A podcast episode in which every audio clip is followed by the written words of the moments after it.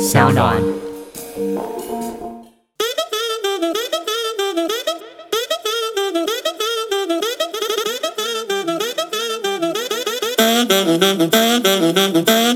然后有一次也是应征了一个新人，因为我们流动率非常快。然后那个新人来的那一天刚好是录影的前一天，结果后来就是有一个同事想到说，哦，有什么道具要买，请他去买，就跟他说你去买什么什么，然后给了他一千块。然后过了好几个小时之后，大家才发现他怎么不见，没有回来。他就没回来了，因为中间大家都在忙，就没有想到这件事。然后等到大家回过神的时候，已经晚上可能九点十点。然后然后怎么不见了？然后就出去看，他把那千块放在柜台，然后人就消失了。就从此离职。对呀、他也没有填离职单，他就消失了。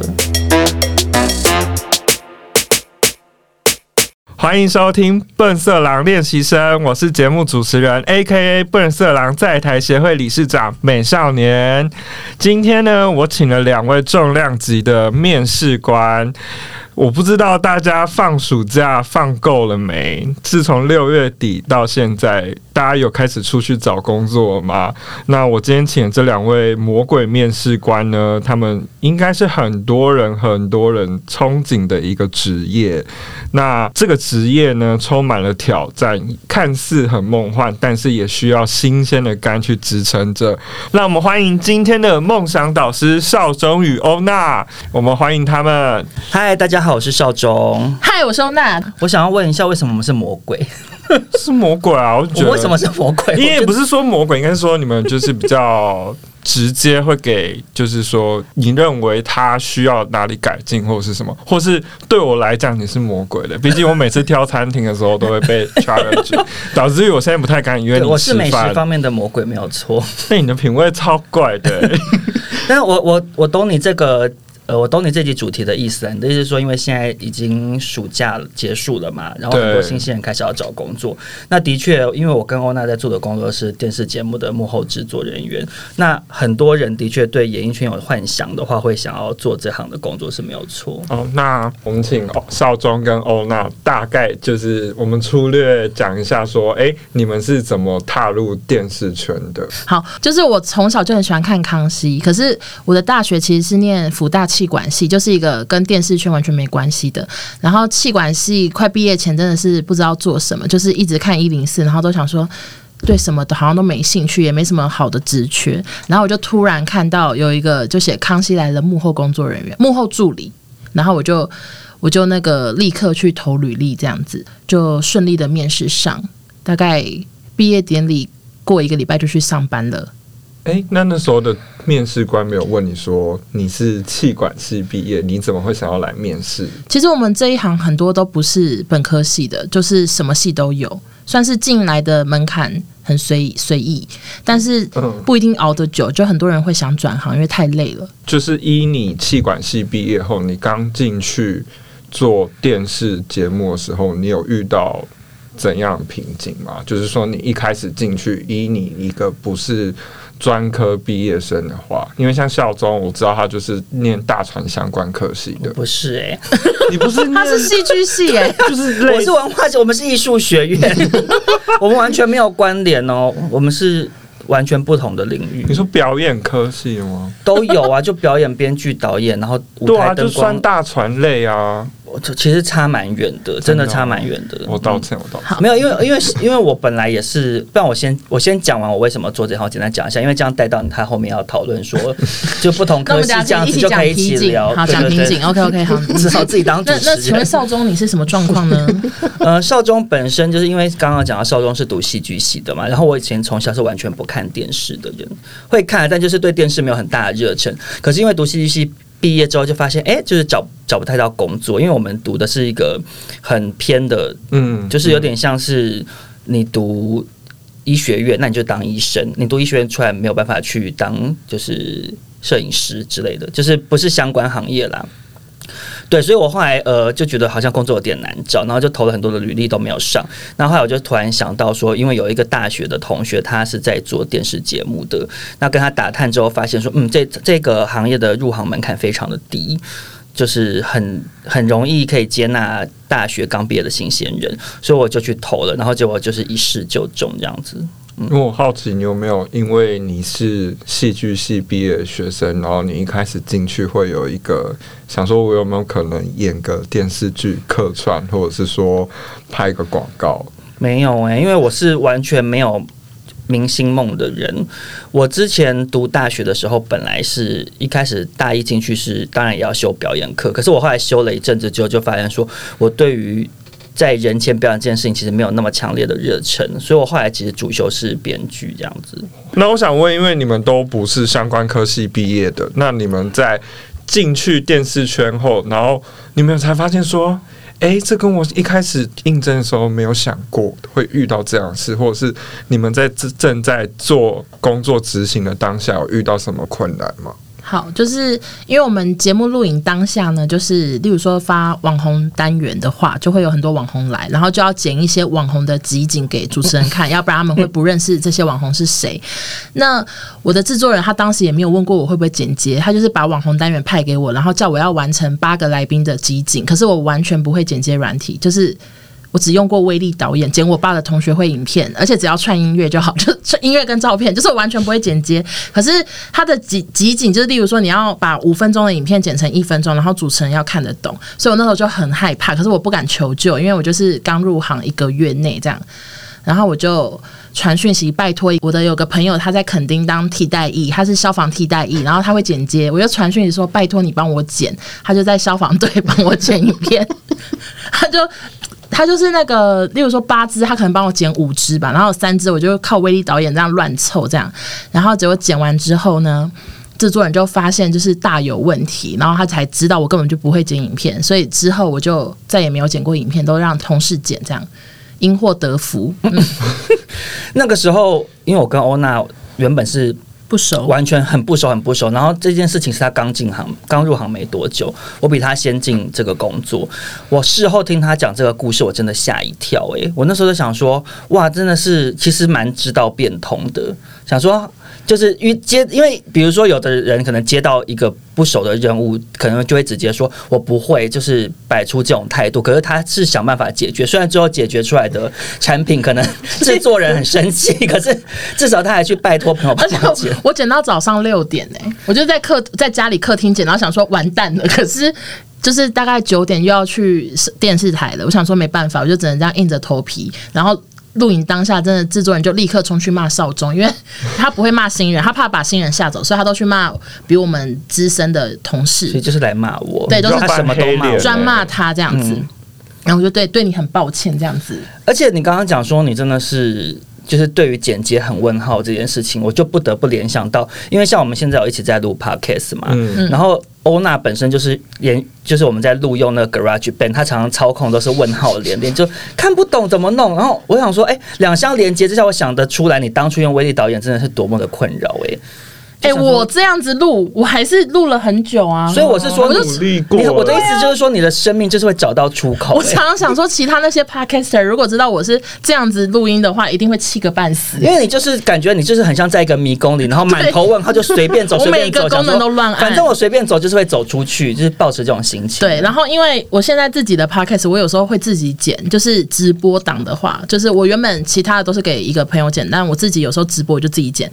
我完全不是用剪接软体，我就是把它。丢到那个语音备忘录，然后这样猜头猜尾，猜头猜尾，这样接接接，我就接一个多小时，没关系。有我我有听，你就是在晚安直播，你会直接说我晚安直播是不剪接。对，可是其实我有偷剪，但都是用语音备忘录这样剪剪剪，然后再把它丢上去，然后合成输出。而且这种收听还比那个找朋友剪还。还多人多好多倍，因为我很喜欢你在那个直播的时候会有慌乱找线呐、啊，或者说、哦、我的梳子或是我的镜子感那个感觉，OK OK，临场感非常重。那那请问戏剧系会有什么瓶颈吗？呃。戏剧系的瓶颈就是我那时候一进去的时候，然后第一件事情我们要学的事情就是学写脚本嘛。对。然后因为我那时候面试的时候讲说我是主修编剧的，可是其实编剧跟脚本是完全两码事情。就是编剧他在写的台词，就是你在幻想你是这个角色，比如说他是一个。就是有钱的猪哥，然后你就要以揣摩他的语气去写嘛，然后你的剧情就是会按照这个人物的设定去做发展。可是脚本完全不是这样，脚本你在写的那些，比如说主持人所谓的串词，比如说开场要讲什么，然后中间从这一题串到下一题中间要干嘛，这些东西它不是它，你不能去帮主持人写台词，因为你写台词，制作人就会大生气，会觉得说这又不是剧本，你为什么要控制主持人照你写的去讲？所以我们要写的都是一些呃比较中性的内容，然后去只是说提点主持人说你可以怎么样去从 A 话题带到 B 话题，就这样子而已。可是因为我那时候不懂这件事情，那我又然后我又被交代说不是不是不能写台词，所以我就搞不懂怎么写。可结果写脚本写的乱七八糟，写超烂。我就是尤其是因为我要学这个，我就又想更多，嗯，然后结果我真的是。第一个月吧，每次制作人收到我的脚本都一定要呛我说：“你不是修编剧的吗？为什么会写成这样？”他没没有，他不会跟你说：“哎，这是以前同事写的。”有，其实有人带，可是因为嗯，电视圈呃，电视节目幕后的。就是他带人的 SOP 其实不会像一般公司那么明确，就是有一些公司，比如说大公司，它可能会先有员工训练的课程或什么什么的，会有很明确的流程。可是我们没有，我们就是进去，然后可能前辈就是丢给那些教本，就跟你大概讲一下说怎么样，啊，你就自己想办法活下来。就电视圈是比较这样，所以像刚刚欧娜前面有讲到说，我们入行门槛很低，可是能不能活下去就是看你的本事。请问会有那种学长学姐制吗？或是说前辈跟我那个年代有欧娜的时候比较没有了。我那个时候真的是，就是你要对比你资深的同事非常的毕恭毕敬，比如说要帮他们买便当啊，或者是帮他们倒倒东西喝干什么之类的，就比较有比较严重啊。可是后来就还好了。那你有遇过你写的脚本在现场实际录影执行的时候大失控？你要在场外拿着板子说。不对，不对，要往这边走。嗯，其实其实不太会发生这种事啊，因为。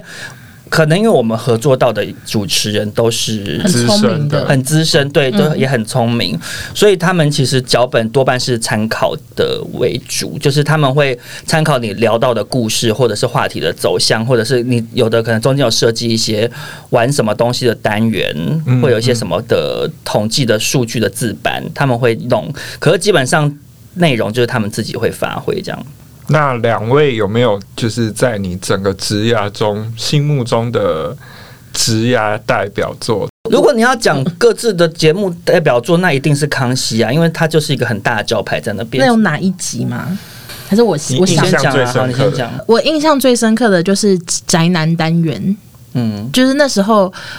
发了八个宅男吧，然后他们就各有所好，有些是收集女女高中生的制服，有一些是很会溜溜球什么的。然后原本这一集不是我负责，原本是一个男生负责，因为我对御宅族就是超不了解。嗯。然后结果那男生不知道是搞砸了还是怎样，反正制作人就突然说：“那欧娜给你写。”我那时候真的气个半死，因为想说我原本的节目我那一集 hold 的好好的，为什么我要改写宅男？而且我就很不懂他们，我我想说他们也不会喜欢我，就是干嘛干嘛这样互相，他们也不会不可能。就是觉得我很漂亮，什么想说烦死了。然后后来我就化悲愤为力量，因为原本就真的很气，然后我就认真的跟他们对稿，可是又一直惹怒他们，因为他们就说什么我最喜欢的角色是钢弹的什么什么 X 什么，然后我就一直说 X 什么，然后就一直听不懂，完全听不懂。然后最后他就说。啊，算我打字跟你讲啊，然后我就对他们很抱歉。可是因为那一集那个成果就是很好，就是很多观众都说对宅男改观，或者是觉得他们很可爱。然后我比较印象深刻，觉得是代表作原因，是因为就其中有一个宅男，他是收集女高中生制服的。然后他之前去上别的节目，就常被笑，或者是觉得他是变态、很奇怪这样。然后因为我们对他们的态度，以及我们主持人对他们态度都是很友善的，所以最后他就传一个很长的讯息。说我是他遇过就是最认真对待他，然后对他最有礼貌的工作人员，所以那个我就很印象深刻。天哪，嗯，那集我印象也非常深刻，因为那集的 VCR 全部是我拍跟我剪的，然后那时候真的去参访每一个宅男的家，然后就是让他们介绍呃他们的收藏品，因为我们那集有那个我们那集的 VCR 主要内容就是介绍收藏品，这样他们每个人都有自己专门收藏的东西，然后。呃，因为宅男其实他们就是口语表达能力都没有到非常强，所以我就是都要事前花很多时间，一句一句教他们讲，一句一句录，然后跟他讲说，你讲完这个时候拿起来这个东西，然后讲什么什么，就是花了蛮多时间的。而且其实我在做这集之前，我跟欧娜一样，对御宅族真的是完全不了解。可是做完之后，其实真的会很佩服他们对于。呃，某种东西的执着，对，就是他们对于他们们在意的、喜欢的那个东西，是花费非常非常大的心力，我觉得是蛮值得佩服的。然后再加上，就是我觉得那个时期，康熙开始介绍比较多特殊的族群或是职业，那我们在介绍的角度也都是，呃，不管是我们制作动和主持人都很强调，希望是以尊重友善的态度去做介绍，所以就是。的确，以往御宅族上一般的综艺节目，可能就是会被主持人拿来开玩笑，比如说他们的性格或他们搜集的东西，就像刚刚欧娜讲的，但我们都是很尊重的去介绍，所以这一集后来在一些宅男的相关论坛上面，其实他们好像也是有不错的回响。这样，呃，你因为如果要讲一集代表作，对我来讲有点难的原因，是因为那个时候我通常要同时。呃，我的工作是同时每一个，对对，我比较是去注意每一个节目计划的进度。可是因为大部分的 VCR 都是我拍的，那我个人拍最有印象深刻的 VCR 是《同志天才》那一集的街访。你是自肥吧？嗯，我没有，我真的没有自肥。没有，我们那一集是呃，因为就是要票选同志天才，然后呃那时候就跟制作人讨论，就说想要去采访真正的男同志，就是路人这样。然后所以对当时来讲，应该是蛮对对对对对前面的哦。对，因为其实那时候同志比较还是属于有点躲躲藏藏，这样不好意思，就比较少同志敢大方的在荧光幕前面曝光这样。然后我们是先在 PTT 的甲板，然后还有一些就是可能透过一些朋友去找愿意受访的男同志，然后我们就我就会跟他们约在一些同志比较聚集的点，比如说红楼或什么的，然后我到现场就是一个一个放，然后重点是呢。嗯，就是不得不说，大家那个非常喜欢那支 VC 啊，因为那个 VC 里头非常多的笑点，为人津津乐道。但是其实那些笑点绝大部分其实都是我想的，这就是我的代表作。不是，我只能说市面上很多男同志，就是平常私下讲话可能真的很幽默或什么的，可是面对镜头，他们全部都是会只想耍帅。怂的，跟就是整个就是很怂，就是很害怕。不能这样讲啊！你这种天生不爱、不太会表达。你像我，像打字就不是，可是当他他他们干嘛报名？你懂吗？就是他们报名的时候，都我要我要上康熙被街访，然后在在现场，然后一群男同志聚集的时候，也是每个都是很兴奋，很想要很想要展现自我，讲很多很搞笑的话，还是什么之类。结果摄影机一拿起来，全部就是怂蛋包，不敢讲话 或者讲不好，然后我就要一个个说，OK，那你选祖雄是因为什么？然后他就讲什么说，我说那你不然就讲说祖雄什么什么之类的，我就会要塞一些引笑点给他们。讲出对，我就是先听他们讲完他们的想法之后，我再把它变成一句比较好笑话。因为大家看过康熙的街访也知道，他其实剪得很紧的，因为那样笑点比较出得来。那有的人就是会过度侃侃而谈，就因为他不是小燕之夜啊，就是我没有要听你大肆分享你喜欢戴祖雄的心路历程，所以其实就是一个很 很明确的笑点出来就好了。所以。那个 VCR 就是花了我蛮多的心力在上面，那的确后来受到蛮蛮蛮好的回响啦。对，我真的觉得你们算是街访，也算很前面的欸。如果以现在 YouTube 上这种街访类型，什么的我没有讲啊。OK OK，还有对对什么的，对对对，就是就是你们已经在很久之前就已经在做这样的事情了。就一，刚刚我们聊完，就是你们最得意的代表作，那有没有是什么企划或是提案是你们最心中的一大遗憾是没有被做出来的？还是失败作呢？失败作可以聊吗？失败作可以聊，因为我没有什么，我们好像没有什么主题被打枪，有点忘了。真的假的？一定有，只是我现在完全想不起来，因为哦我们那时候是一个礼拜要交三个、五个主题，所以你没有用曾经想说干这个一定会中，我想要做这个，结果一提出去，然后就被冷眼说这什么烂主题。可是因为其实你说会不会中这件事情是，可能有时候以你觉得那个题材。你现在看觉得很好笑，可是其实有时候制作人的选择是有当时的时空背景啊，或者是比如说你找不找得到艺人来做这件事，或者是主持人适不适合这个痛调。嗯因为比如说，嗯，比如说宪哥他可能就是很适合做一些辣妹主题。你懂我意思吗？可是不是每个主持人都适合这做这个内容，或是整人的节目，整人的单元，可能有的人主持人适合，不适合。所以其实制作人在判断一个主题适不适合，其实有时候不见得不适合这个节目，等于你的题材不好啦。对了解。对，因为有时候可能想的内容真的太怪。我我好像有一个隐约有一个印象，是我曾经提过一个单元是鬼月的时候要找艺人来鬼故事大赛，然后如果不够恐怖的话，要那个吊钢丝让它飞到丝瓜棚。好像我印象中提过类似像这样的内容，但是太怪异了就没有过我们。还是我我突然也想到一个，什么？就是什么好听故事大赛，但是艺人要一直喝水，然后最就是受不了。哦，对对对对对，怎么讲受不了想去上厕所吗？对对是是憋尿，就是憋尿团队哦我们找一个憋尿团队，嗯我好像不知道为什么讨论到这个主题。我们找一群素人，然后他们就是来听好声好听故事，可他们开录之前要先喝掉可能一千 CC 的水。然后呢，这个艺人上台讲故事，如果他真的受不了，觉得我宁可去尿尿，我也不要听你讲故事的话，就去尿尿就表示你这个故事不够精彩。可是你让他愿意憋尿，把你故事听完，就你很棒这样子。可是因为这个就是可能违反违反健康或者什么的。可是我们那时候讨论的很开心，因为我们那时候应该是小明星大跟班吧，好像吧就是主题非常的想不到的时候，就一直在乱想，然后就想一些天马行空的。嗯。没有啊，当初会想那个主题，其实就是像他讲的，我们真的走投无路了。对，其实走投无路。就是想说，有时候你就是会乱想、乱讨论，有时候会想出好笑的内容，这样啊，有有的内容就是太荒谬了，就是会不适合这样。嗯，你有遇过就是滑铁卢就是录节目最失败的一次吗？大灾难。可是那个灾难好长哦，大家会想听吗？讲哪一个？就是大满足啊，你记得吗？忘记了。好，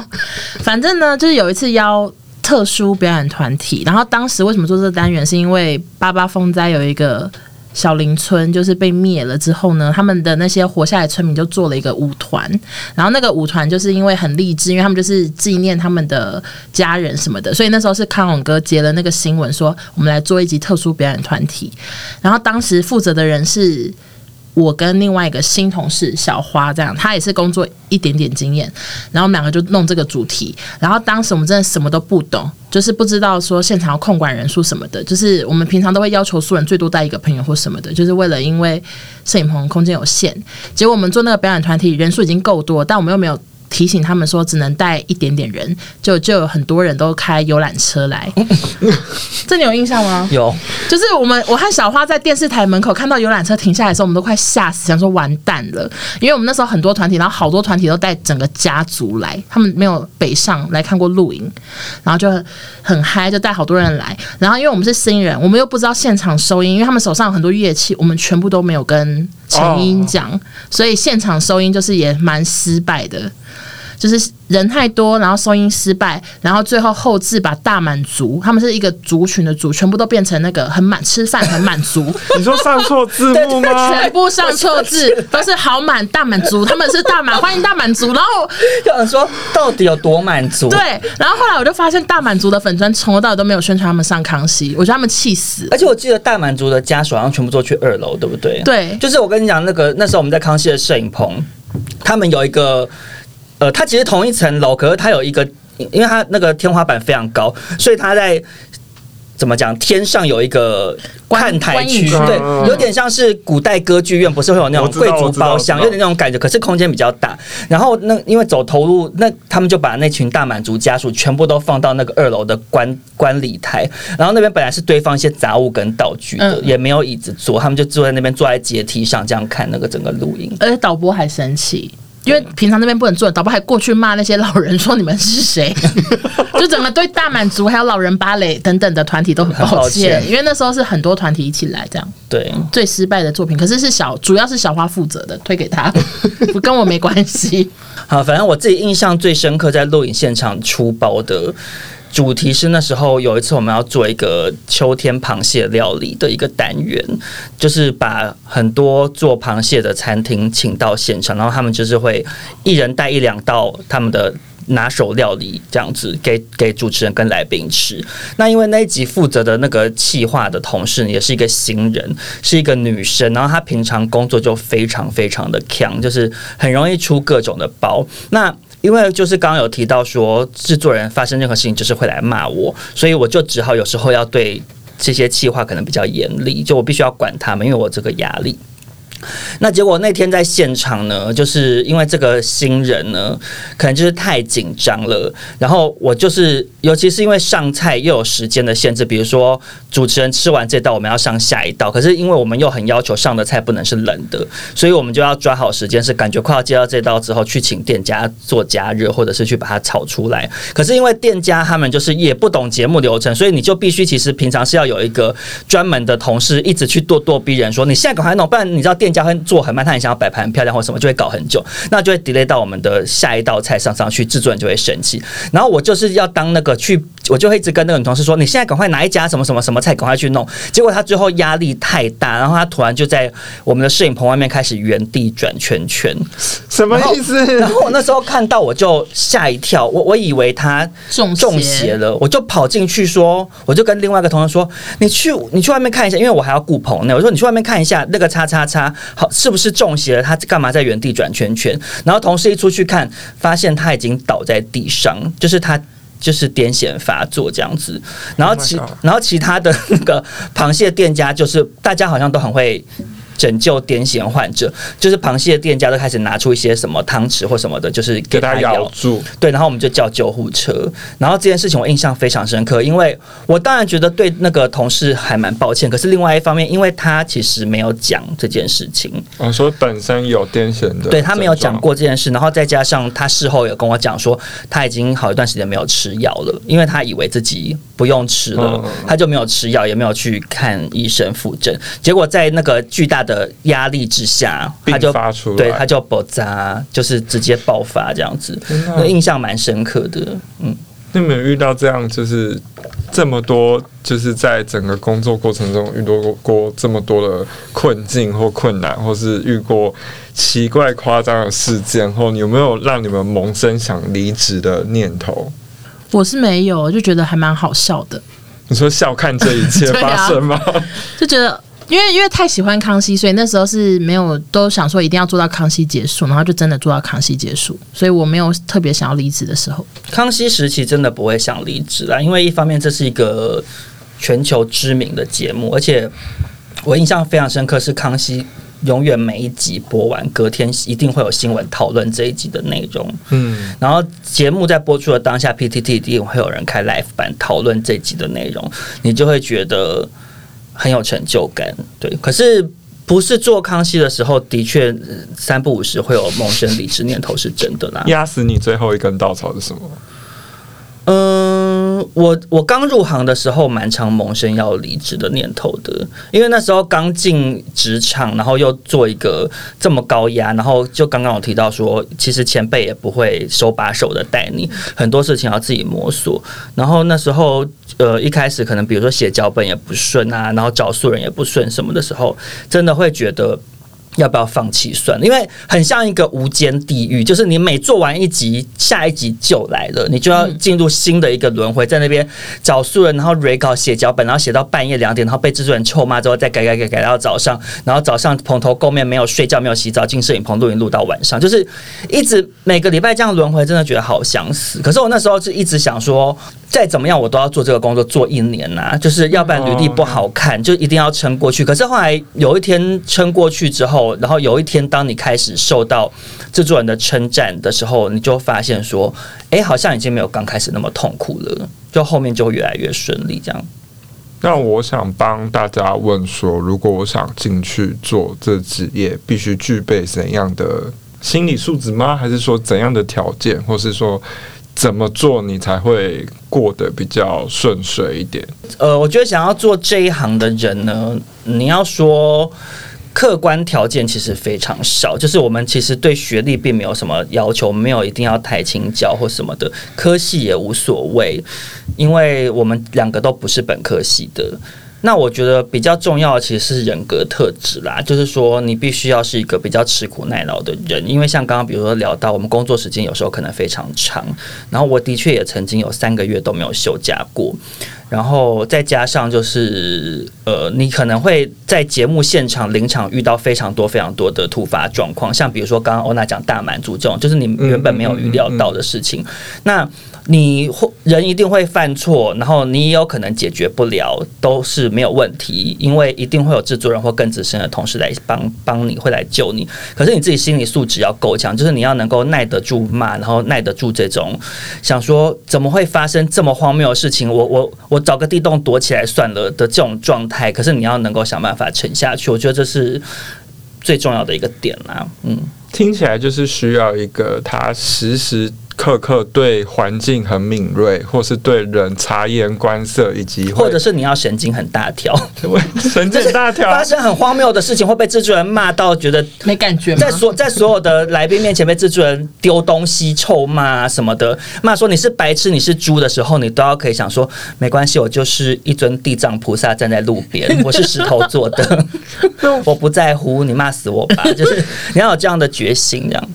刚刚邵总有问说，就是承担这份工作需要非常大的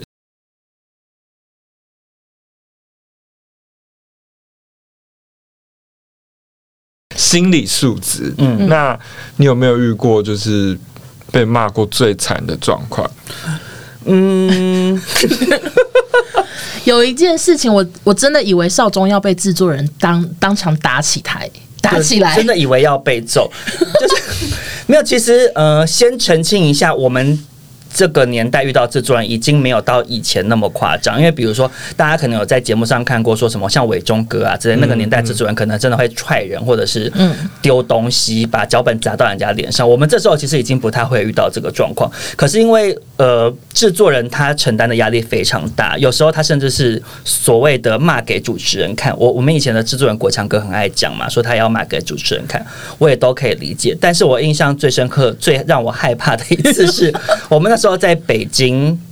做姐姐好饿，就是小 S 在北京开的一个节目。然后因为那时候我们的住的地方是公司租的宿舍，然后离那个摄影棚非常非常的远，大概是搭车要新竹或苗栗的那么远。对，就是搭车要搭一个多小时之类的，搭计程车。刚刚也有提到说，我们常常录影前一天晚上都是没有睡觉。就我们那次是在公司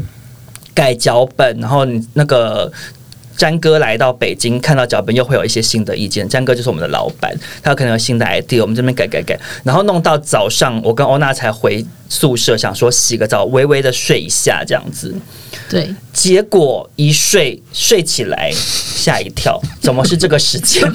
没有那个最大的问题是因为北京那时候电电信他们是月初就会要缴费，然后如果你没缴的话就直接停话，所以我们同事甚至没办法打给我们，我们两个就睡死了，是你们被停话了吗对我们两个电话都被停话？Oh。my 就 god！好像是刚好流量用完，对对对之类。的。然后我们睡醒的时候是已经就是差不多要开录了，可是我们距离摄影棚就是还有一个多小时这么远的地方。因为我们其实本来约的时间一定是节目开录前可能要三四个小时以上到现场，因为我们要塞很多东西，然后一定要把整个东西再可能。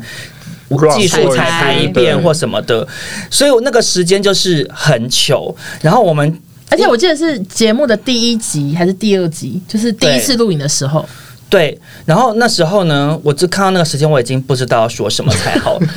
而且我记得是我先起床的，对，而且我我我说实在，我那时候在计程车上已经抱持一种想说，已经迟到成这样了，我就随便吧，我 就是已经也有点赶不起来了，你知道吗？因为你你如果是差一点点的话，你就想我努力赶，只尽量只迟到十分钟就好。做不到不。行哎、因为那个就是一个已经飞机已经飞走的感觉，对你就知道说你到这边飞机已经不在那，你已经做好要重新买一张机票的感觉。对你就会想说，我赶什么呢？我就这样搭计程车，我在车上睡一下吧，我 因为其实真的很累然。后我们到现场的时候，真的已经开录了，已经开录了黄渤跟小 S 我都记得，对，已经在台上了。然后那时候就是很害怕走到制作人旁边，哦，制作人的眼睛瞪得跟牛铃一样大，然后就是很生气，这样我来搞什么？然后他他还做出这种要捶我的动作，你知道吗？我吓到想说，第一次要被制作人殴打。我那时候真的超害怕，我就好想说，哦，幸好我是女的，对，可是就是，但其实节目就是这样，就是其实过去了，就好像我们制作人也不是那种，比如说他生气，他就要故意找你麻烦一个礼拜他也不会，就是气完节目录完，我们就是还是怎么就说好，国强哥真的对不起什么什么，然后他就念你一下，其实就过去，啊，只是当下他非常生气，而且因为我们那个制作人非常非常高，一百九十一公分，他俩公的时候，你真的会觉得好害怕，很像长颈鹿要踹你，就 很恐怖。我只能说他的心理素质真的要真的很高哎、因为你工作人员嘛，对啊，因为看你这样两个节目最主要的工作人员然后不在，他还是有办法按表时间。没有那个倒是还好啦。现场超多工作人员，因为对啊，而且因为在呃在北京做节目的状况跟在台湾更不一样，在台湾可能就真的是少少的人，嗯，嗯，可是在北京他们是有很大量的那边的工作人员，他们连很小很小的事情，比如说这个。帘子的升降都有一个专门的人，他一整天坐在那边专门按这个按钮，哦他就等人家 Q 说升起来，他就按下去，这样他整天只做这一件事情。他们那边分工非常细，所以其实少了我们两个对节目影响不大啦。对，但如果在台湾，比如说你负责这一集脚本的同事突然消失，哦，那你真的是会大家人仰马翻。真的很可怕，光想象就是头皮发麻。对，那欧娜有没有就是类似的经验？好，这个也是在北京发生的事情，就是那一集呢是阿雅跟王大陆要来。然后我们制作人就希望我们现场玩一个萝卜蹲的游戏，嗯，那是疯狂萝卜蹲，是疯狂萝卜蹲，反正就是动作要很夸张，然后就是什么蹲完要再比另外一个动作说哦什么，我要怎么啊、他都是用，比如说，比如说我们现在是女神蹲，你就要讲女神，比如说碧昂斯蹲，碧昂斯蹲，碧昂斯蹲完，珍妮佛罗培兹蹲，然后你碧昂斯蹲的时候，你就要比如说用 碧昂斯 shake，就是你知道就是非常夸张的方式去完成这个表演，这样。对反正这游戏就是他他叫我们想，然后我们想完之后跟他讲之后，他就叫我们要在台上演给他看。可是我又不是王大陆本人，他但他希望我演的跟王大陆一样夸张，就是因为王大陆有那个招牌星星动作，他就要我在舞台上模仿星星。然后我们那时候就做的动作比较小一点，然后他就说我这样看不出哪里好笑，然后就一直用有点羞辱感的在取笑我们。而且那时候是那个时候是已经在摄影棚，然后所有的大陆哥中国的工作人员都在现场，所有的摄影大哥、导播都在，然后就看着我们在台上台湾工作人员像个小丑宝。。但我制作人的出发点，我先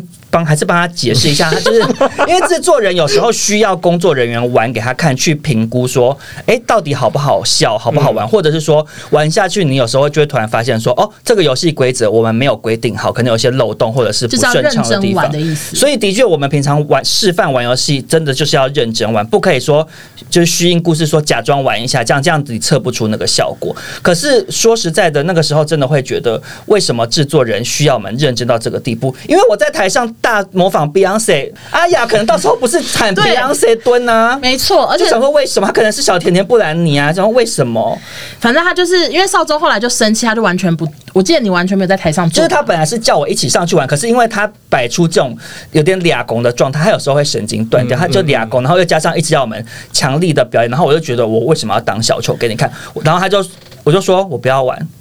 然后就变成我跟另外然后的同事因为我做比较。久，他就是他也就是他也知道我如果。脾气拗起来的话，我真的会不理他，所以他就只好不逼我，变成一直臭骂台上欧娜跟其他好像四五个同事，女同事，然后因为我跟我同事也被逼急了，我们想说好啊，你要我弄成这样，我就弄成这样，然后所以 N 字腿我们就 N 字腿到最高点，然后隔天大腿都拉伤，因为就想说上面痛不足。就毛起来跳啊，想说好，你要我这样我就这样。然后最糗的事情是，因为我们有台湾的同事在楼上的导播间，然后导播导播是一个中国人，他就看着这一切，然后最后结论说。我就是说这个胖妞跳得好，我想说去死吧，你知道这超糗对，的，就真的想说，你为什么要让我们在台上耍宝给大家看？你为什么不私底下对到后台？而且他最后结论说，哦，还蛮好笑的。我想说去气气到气死人了气到最高点，这是我最不爽的自己想要看笑话吧？有没有可能是因为他要彰显他的权威在那个样的场合？我不，我不他真的不知道用可是他的欸歌其实。我不知道他那次到底为什么要突然神经断掉，可是平常认识的他，我不觉得他是这个路线啦。哦，对他平常就是在外面都是蛮谦虚的，嗯，他现在会不会搞到就是你们有没有遇过就是工作职涯最短命的，可能他来一天就走的那种？我有遇过，就是那是做以前做别的节目，做姐妹掏心话是桃子姐，那时候我也是新人，我的第一个节目。然后有一次也是应征了一个新人，因为我们流动率非常快。然后那个新人来的那一天刚好是录影的前一天，然后录影前一天就是非常非常的忙，大家也没有空理他，所以他就自己坐在那个位置上，就是几乎有点算是没事做，因为大家就是焦头烂额。结果后来就是有一个同事想到说，哦，有什么道具要买，请他去买，就跟他说你去买什么什么，然后给了他一千块，然后他就说好，他就出去了。然后过了好几个小时之后，大家才才发现他怎么不见了，没有回来。他就没回来了，因为中间大家都在忙，就没有想到这件事。然后等到大家回过神的时候，已经晚上可能九点十点，然后然后怎么不见了？然后就出去看，他把那千块放在柜台，然后人就消失了。就从此离职。对呀、他也没有填离职单，他就消失了。好啦，要把一千块还回来，算人还不错了。啊，他不还一千块，我们都有他的资料可以控告他，叫警察就把他抓起来。那你们就是节目啊，常常需要敲很多素人，那你们有遇过在敲通告的时候有遇到什么糗事吗？我的不是素人糗事，我是敲艺人的糗事。反正之前我们公司前一阵子呢，就很想找横竖法师来开播，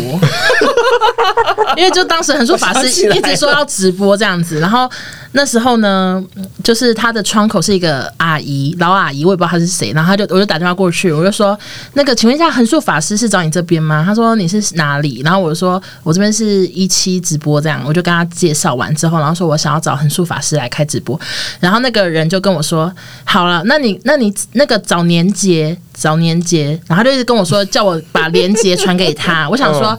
好，我就问他说：“呃，是我们一期的连接吗？就是要下载吗？”他说：“不是啦，找连接，找连接。”然后后来我整个突然想通了，他叫我找年长玉年姐，就是我们整个鸡头要讲超久。我说找年节，然后最后才知道啊，原来是找年姐啊，这样子。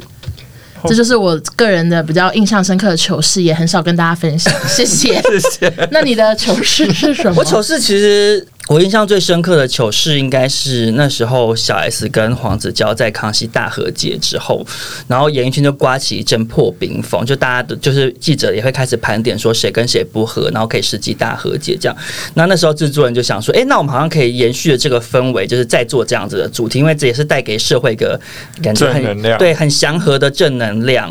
所以呢，他就是要我去找这样这样子的组合。然后那时候大家就讨论到那个丽景跟罗杰，就是他们以前曾经因为送鞋子的事情闹翻嘛。然后呢，我就想说真的假的？因为我真的是有点不敢问。可是因为制作人都讲了，我身为一个使命必达的工作人员，我想说好好好，我就硬着头皮去问。然后那时候就打听之下得知说，好像丽晶晶姐她的窗口是她的先生。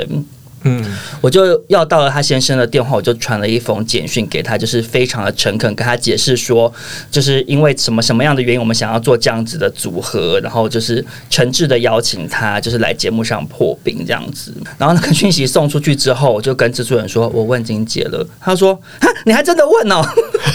就是我就想说，你是整我吗？我讯息都送出去了，然后原来他是自己也是打嘴炮这样子，然后结果后来，但总而言之都没有任何回应。然后直到很久很久之后，我们才从一个服装师，就是曾经帮金姐做过服装的服装师口里得知，其实丽晶有收到那个讯息，她有看到，然后她很不高兴，真的假的？